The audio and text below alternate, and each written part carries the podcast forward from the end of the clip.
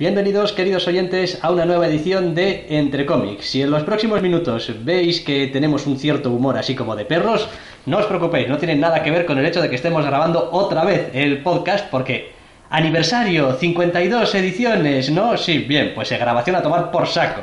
Doctor Snack, muy buenas. Muy buenas, es lo que pasa cuando las grabaciones se van a la mierda.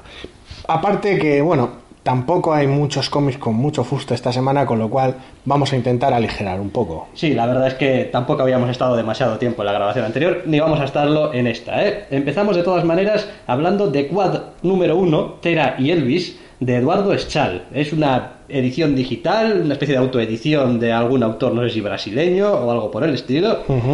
Y nos cuenta una especie de historia en un mundo posapocalíptico que está más vista que el TVO.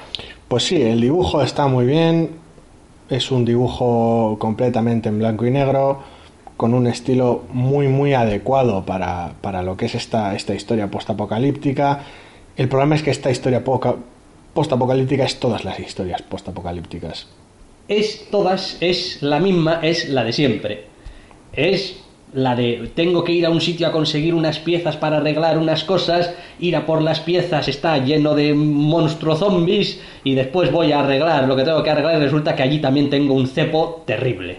Hombre, por el camino tienes algunas cosas, tienes un poquito de conocer al personaje principal, tienes un poquito de, bueno, ver cómo funciona el mundo y tal, pero lo cierto es que, en fin, se hace un flaco favor al guion eh, con, con el dibujo, es decir, el dibujo está muy bien, pero el guion pues, pues, no está a la altura, ni la historia tampoco.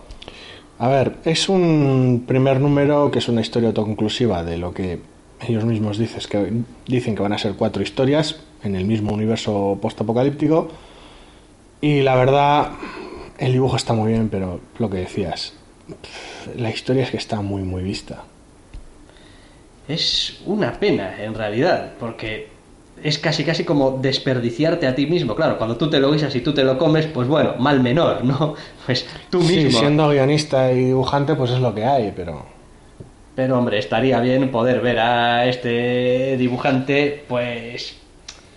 En fin. No, no sé. No, y el propio marco está bien, el personaje está chulo, los pocos personajes secundarios que salen, pues bueno, tienen su interés, pero es que la historia es muy del montón es una pena porque lo demás podría haber estado bien este, este quad. Sí, porque es que aunque el dibujo esté bien, es eso, la historia no construye una atmósfera realmente que, que, apoye que apoye dicho dibujo. Tal vez el dibujo igual no sea tan bueno si no consigue esa atmósfera, no lo sé. Es complicado. El dibujo está bien, pero hay algo que le falla. La historia es muy típica y no hace nada por, no sé, darle soltura, darle identidad al menos intentar contar algo nuevo. Ya sabemos que probablemente vas a fracasar porque está contado mm, todo prácticamente. Pues cuentas algo nuevo o lo cuentas de distinta manera o lo cuentas prácticamente mejor que nadie. Y el cómic no hace ninguna de esas tres cosas. Así que, en fin, como son números autoconclusivos y tal, pues igual el número 2 nos trae otros autores y otra cosa, igual, pues en fin. sí, tiene otro fuste, sí. Acaba resultando algo más decente, pero este primer número, mm, experimento fallido, lo llamaría yo. Es como buen intento, bien por la idea, bien por intentar llevarla a cabo, bien por esos autores que intentan guionizar y dibujar, en plan, no quiero ser esclavo de un guionista toda mi vida y tal, o, al revés, vamos que no sabemos muy bien. Sí, hombre, hace falta conocer las limitaciones de cada uno, pero bueno. sí, pero bueno, que ya veremos. Eh, conocer las limitaciones. Díselo a Walter Simonson. Este señor no conoce limitaciones. Pues sí, porque él también guioniza y dibuja un cómic llamado Ragnarok para IDW. Número uno, y una historia que ya solamente desde el nombre, pues quieras que no, te evoca lo nórdico y lo Thor. Hmm. Porque claro, lo llamas Ragnarok, le pones un 1, pones Walter Simonson justo debajo y dices, hostia. Un cómic de Thor sin Thor pues igual es exactamente lo que es. Igual es precisamente lo que es, un cómic de Thor sin Thor. Eh, vamos a ver. El problema del cómic es, que es genérico como el solo. Quiero decir, la, la, inyección que tiene en mitología nórdica o no es suficiente o es demasiado sutil o realmente es que la propia historia no tiene nada que la haga lucirse. Como siempre, Walter Simonson está enorme dibujando fantasía, pero es que lo que cuenta es una aventura del montón. Joder, pues dos TVOs y dos historias prácticamente iguales en ese sentido. Un diagnóstico similar, es como ¿qué está pasando aquí? Pues sí, dos TVOs con, con, el, con la misma persona al dibujo y al guion y dos TVOs que caen por su peso en el guion. No, no sé, no lo sé, no, no. A ver, yo más bien diría de todas formas que en ambos dos, más que el guion por ser un poco puntilloso, La es la historia, sí. Es decir, esa es la trama. sí, los diálogos como tal no tienen Pues mayor problema. También hacen su trabajo y ya está, pero lo que es el planteamiento de la historia es como, joder, macho, esto, esto, esto ya está contado. Es como, oye, ¿por qué no hacemos una película sobre un em, policía, un tío que era policía, que cayó en desgracia, pero por error, claro, y ahora es un detective privado? Y es como, joder, negro, más te vale que tengas realmente buena mano contando esto, porque la historia está contada mil veces. Pues esto es parecidito un mundo en el que el mal ganó y, y ahora pues tienes a una especie de asesina de, de, de los, de lo mal eh, haciendo su misión con unos mercenarios que ha contratado para que sean carne de cañón. Sí, tienes, un, tienes una aventura de dragones y mazmorras del montón. Ahí le has dado. Todo ello con algo de estética nórdica, pero todo muy fantástico. Así que No deja de intentar tener un cliffhanger al final, en plan, a ver si... eh, eh, eh, que en el siguiente número, cosas. cosas, algo muy épico, esa sensación de, de grandeza, algo que trasciende a los propios personajes mismos. Una, una cosa muy mitológica, muy loca, muy de desatar grandes males o, o bienes en el mundo y Nadie desata grandes bienes en el nadie mundo. desata. ¿no? No, pero bueno. No, no estamos en el negocio este para desatar grandes bienes. En fin, una Nadie pena. se hizo rico firmando cheques. Como ya hemos dicho, una pena, porque es eso, Walter Simonson, en lo que a mí respecta a este tipo de cosas, las dibuja muy bien y es que la historia no tiene fuste ninguno. Tampoco tengo mucha idea si esto quiere ser una colección abierta o va a ser tus seis números, eh, dame mi TPB y allá me voy, En principio es una colección abierta, pero claro, ya veremos. lo de siempre, abierta hasta que te la cierran. Sí, exactamente. Eh, que soy Walter Simonson. Abierta hasta que yo diga. Ya bueno. No como en las colecciones de Marvel, una de las cuales vamos a comentar ahora, en cuyo caso, pues sí que abierta hasta que el señor Marvel diga. Pues sí, Storm número uno con Tormenta de protagonista es una de estas colecciones que dices tú. Pues no está mal el número uno, pero es que tampoco está bien del todo. ¿Y, Greg Pak guioniza, Víctor Ibáñez dibuja. ¿Y cuánto va a durar esto? Porque claro,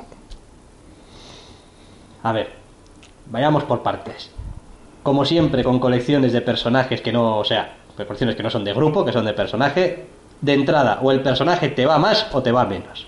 Sí. A mí de entrada, tormenta, ni me va ni me viene. O sea, ni fu ni fa, cero grados, ni frío ni calor. o sea, más claro, agua. No le tengo ninguna manía, pero no le tengo ningún cariño tampoco en absoluto. Entonces, este TVO es una historia correcta de tormenta, tiene todos los elementos prácticamente que uno, que alguien como yo ha llegado a esperar de tormenta de acuerdo a cómo la ha ido leyendo aquí y allí, tampoco sin prestarle especial atención, pero no tiene tampoco ningún aspecto novedoso del personaje que a mí me hagas querer seguir leyendo la colección. el problema igual es precisamente ese, que, que es un poco una colección de tal vez tópicos sobre Tormenta en un cómic que, bueno, da esa sensación más de historia unitaria que de punto de partida de una colección estable, porque, bueno, si van a ser, no sé, las pequeñas aventuras de Tormenta, pues cada número va a tener una aventura, pues no sé, no hay, no parece apuntar a un hilo en común que vaya a unir los números de esta colección como sí pasa con otras. Hombre, Greg Pak es un eh, guionista con suficiente trayectoria y empaque como para saber que tarde o temprano tienes que meter algo que arrastre al lector de idea. un número a otro. Alguna idea tendrá, pero Es probable que sea una de estas colecciones que empiezas con un número unitario y en el 2 ya pones el continuará. no sé, hemos tenido muchas colecciones nuevas últimamente en Marvel. Y bueno, desde hace años, desde la más veterana Hawkeye, por ejemplo, Sí, cuyo planteamiento inicial lo deja claro desde la propia página de resumen. Sí. Esto es lo que hace Clint Barton cuando no es un vengador.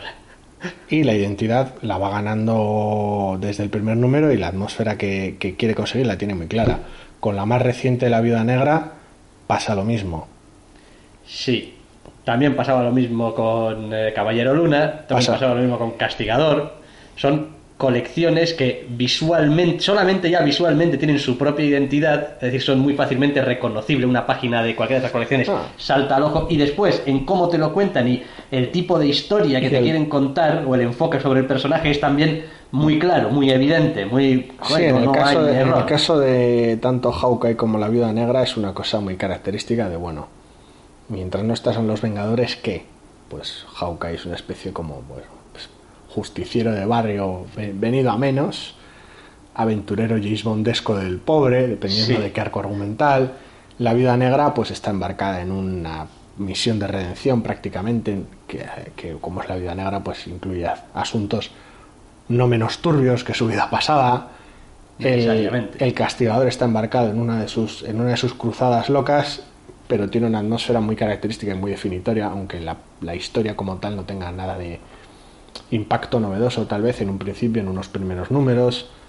Caballero Luna mm, directamente es una colección muy demencial, porque aunque los números sean unitarios, a nivel de atmósfera y de tratamiento del personaje, eh, se ve claramente que tiene un, tiene un ritmo y una manera muy propia de contar las cosas. Este es un cómic genérico de Tormenta. Sí.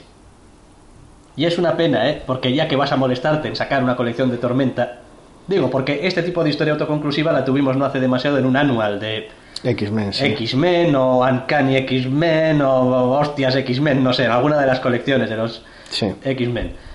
Entonces, claro, si quieres diferenciarte de esas historias que no van a más, pues tendrás que ofrecer algo un poquito distinto. Y en este caso, pues no tienes Es algo difícil, distinto. es difícil ver si simplemente Greg Pak parte de una toma de contacto del personaje y introducirá algún, algún giro, pero es eso, es que el, el cómic lo plantea como una aventura unitaria y bastante genérica de Tormenta y el propio, el propio personaje mm, mm, básicamente en su última página dice, bueno, pues a ver cuál es la siguiente aventura que me espera, literalmente. Entonces, mm, no sé este tipo de... meta del malo. Quiero decir, si Greg Pak aspira a hacer un serial de pequeñas aventuras sueltas de tormenta, necesita, para ganar mi atención, dos cosas. La primera es que sean historias interesantes y la segunda es que haya un, un, un porqué, si no dentro de la colección, fuera. Un porqué a nivel narrativo, un porqué a nivel atmosférico, o sea, decir, este, ¿qué hace especial tu cómic de tormenta? Sí, yo, yo estoy de acuerdo. ¿eh? Y este, en este caso, nada. Hace especial tu cómic de tormenta. Así que, machos, a esperar el mes que viene a ver qué es lo que pasa realmente. Y si no, pues, eh, hay 100.000 millones de TVOs ahí fuera. Siempre puedes coger alguno que te vaya más. Pues sí, yo desde luego me quedo con el siguiente que vamos a comentar. Esta semana ha sido el mejor cómic de largo. Se titula Supreme Blue Rose número 1. Sí, Lo escribe Warren Ellis y lo dibuja Tula Lotay. Es un TVO de Image, es un TVO de Supreme, sí, aunque no es un TVO de Supreme. Sí. Básicamente es eso. Eh, vamos a explicarnos. Supreme es un personaje creado por el demencial Rob Liefeld y pues llevado un poquito a cierto relumbrón por Alan Moore y su capacidad para contar pues metahistorias muy locas sobre la propia mitología de Superman y del superhombre a base de pues algo que cuando lo creó Rob Liefeld básicamente era un Superman borde y muy justiciero, era pues, el castigador con superpoderes. Prácticamente. Al cabo del tiempo, esa colección se, se cerró, Sí, tomó otro con más, escritor, con más pena bueno, que gloria una vez que la dejó y Moore, tal. sí. Bien. Ahora resulta que viene Warren Ellis, pero claro, supongo que el, el- el subtítulo, la continuación del título, ya debería darnos una idea de. Que no tenemos al musculitos con capa como Eso es. protagonista. Blue Rose. Bien, ni idea de por qué Blue Rose y no lo que sea, o sea, otra Vale. cosa, pero el caso es que aquí básicamente lo que tenemos es la historia de uno de los personajes que salía en Supreme, Sí. de una de las periodistas, trasunto, me imagino, originalmente de Lois Lane. Sí, porque muchos de los personajes femeninos originales de Superman se vieron, se vieron reinterpretados en la colección de Supreme. En este caso tenemos directamente al- a, a esta Diana Dane, que, Es que, es, es que los nombres es- también. es casi Lois Lane en todo menos en el nombre. Y que es rubia. Sí. Que bueno, pues después de una pesadilla o un sueño, una secuencia onírica muy loca y un despertar muy de, muy de periodista en paro, Es como yo antaño era algo, gané premios y tal, y ahora no hay trabajo para el periodismo que yo hago, o sea, periodismo bien, periodismo del, del de artículos bien, no nada de artículos de fusileros que traigan clics en internet ni nada. Ajá.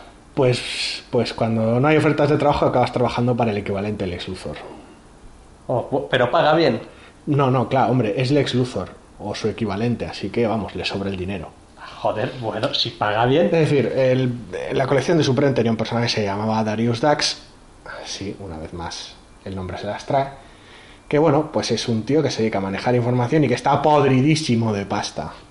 Es un cabrón arrogante como él solo, no le basta con tener dinero, tiene Y- que poner, tiene que frotártelo en la cara. Y dejémoslo en que le hace un encargo a la periodista para que investigue algo que podría tener probablemente relación con el personaje titular. Sí, que va a ser que sí, aunque claro, eh, después de que pasase Alan Moore por la, por la colección original, bueno, original sí, tenía la numeración. Warren original. Ellis puede elegir hacer lo que le salga. Vamos. Eh, hay muchas cosas del meta y de la continuidad que se han cambiado, se han aceptado y se han meneado en, en lo que a esto respecta. Y esta colección se puede leer por sí sola. No importa que hayas leído y hayas dejado de leer nada de Supreme.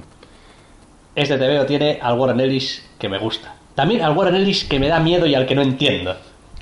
Porque hay veces que le leo páginas y digo, tío, entiendo todas las palabras, pero no entiendo lo que me estás diciendo. No sé a dónde vas con esto. Pero después también tiene la otra parte, la parte del, del Warren Ellis casi casi más, eh, más planetario, más... Quiero que me investigues estas cosas chungas y tal y cual, porque todos los personajes somos muy fardones, porque aquí todos son muy fardones, la periodista es muy fardona, el millonario es muy fardón, la amiga de la periodista es también muy fardona, todos son muy fardones. Sí, y ese es el Ellis que me gusta. Y el agente que envía al millonario a cubrirle la espalda a la periodista. También, es, es demencial, es un personaje Ellis 100%. No podía ser normal. No, no, no hay nadie normal en esta colección. Entonces es, es gracioso porque si hubiera que hacer la sinopsis como si fuera un cómic de Superman, es un cómic en el que Val, pues Lex Luthor envía a Lois Lane a investigar a Clark Kent, básicamente. Sí. A nivel de sinopsis muy muy sencillo. A nivel de cómo es este cómic, esa sinopsis no le hace justicia. Eh, no. Ni por asomo. Y tampoco hemos dicho nada que debemos hacerlo y lo vamos a hacer ahora del dibujo. Porque es también muy. Tiene. No es ya que tenga su propia personalidad y sea un poco particular, que lo es, pero está bien, pero no pasa tampoco de ser un dibujo más o menos normal. Es que hay una serie de decisiones que a mí me han dejado un poco loco. O sea, las páginas parecen estar totalmente El dibujo es puro espectáculo. Arranca de forma muy loca, un tratamiento muy muy loco de los colores. Y dices tú, bueno, esto parece que es algún tipo de secuencia rara. Luego cuando se confirma que es una secuencia onírica, que es un sueño, Dices tú, ah, ah, bueno, ahora, Vale. ahora cómic normal. lo entienden bien. Ahora cómic. Mm, mm, sí y no. Quiero decir, se, se reserva ciertas decisiones estéticas solo para, solo para esa secuencia onírica, pero aún así el dibujo sigue siendo muy muy loco. ¿Y por qué tenemos como un montón de rayitas azules atravesando las páginas? Sí, el cómic parece que, mm, vamos a ver, no le hace justicia a lo Es que como voy a si decir. hubiese dibujado con, bueno, ya sabes, lo, lo- lo clásico del, del lápiz azul o del bolígrafo azul, ese tal, Sí. y después hubiese dejado algunos trazos al azar en la página, o no sé.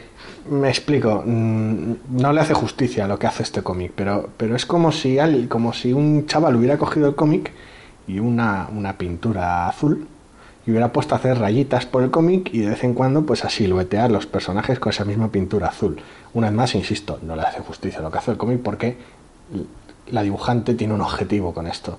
Pero la sensación visual, a simple vista, según agarras el cómic y coges cualquiera de sus páginas, es, como... Es como, eh, ¿quién ha cogido mi TV y lo ha enmarranado? Y lo han marranado con pintura azul. Hasta que ves que, bueno, hay ciertas decisiones de silueteado y de énfasis. Hay, Sí, hay, no solamente pasa con hay el azul ciertas tampoco, cosas, hay pasa con ciertas otros cosas colores. dinámicas. En algunas páginas cambia el color que utiliza para esta especie de líneas. A ratos parecen incluso que los utilice para efectos de luz, es decir, de, de objetos que emiten luz, una lámpara, un no sé qué, pero luego no. Las líneas atraviesan entre el espacio blanco entre viñetas. De alguna manera rompen esa, ese, ese hueco blanco en viñetas, esa significación del paso del tiempo, del cambio de plano. Y, y la atraviesan y casi guían la vista de una viñeta a otra. Y es, es una decisión muy, muy extravagante, pero que leyendo el cómic funciona muy natural. Entonces es raro, realmente yo por lo menos se me hace muy difícil ver cuál es, el, cuál es realmente el objetivo que, que pueda tener la autora con esto, salvo que sea una decisión de Warren Ellis, que me lo creo todo. Pero una vez leyendo el cómic, sin, sin pensar realmente en, en la teoría, funciona muy bien. Sí, resulta como muy natural. Es que es casi como decir, es que si le quitas eso, le, le- le quitas le quitas la, la gracia al, al, al tebeo, al, al dibujo, le, le- le arrancas parte de su, de su ADN, ¿no? Es como, Sí, pues es así, es como, no sé muy bien por qué es así, pero es así. Es decir, no puede ser de otra manera. Esto, esto se dibuja así. Punto. Sí, los, los personajes guionizados por Warren Ellis son, son una delicia y puro, puro delirio. Son sorprendentemente poco cínicos, dada la situación y dado cómo son, podría serlo mucho más.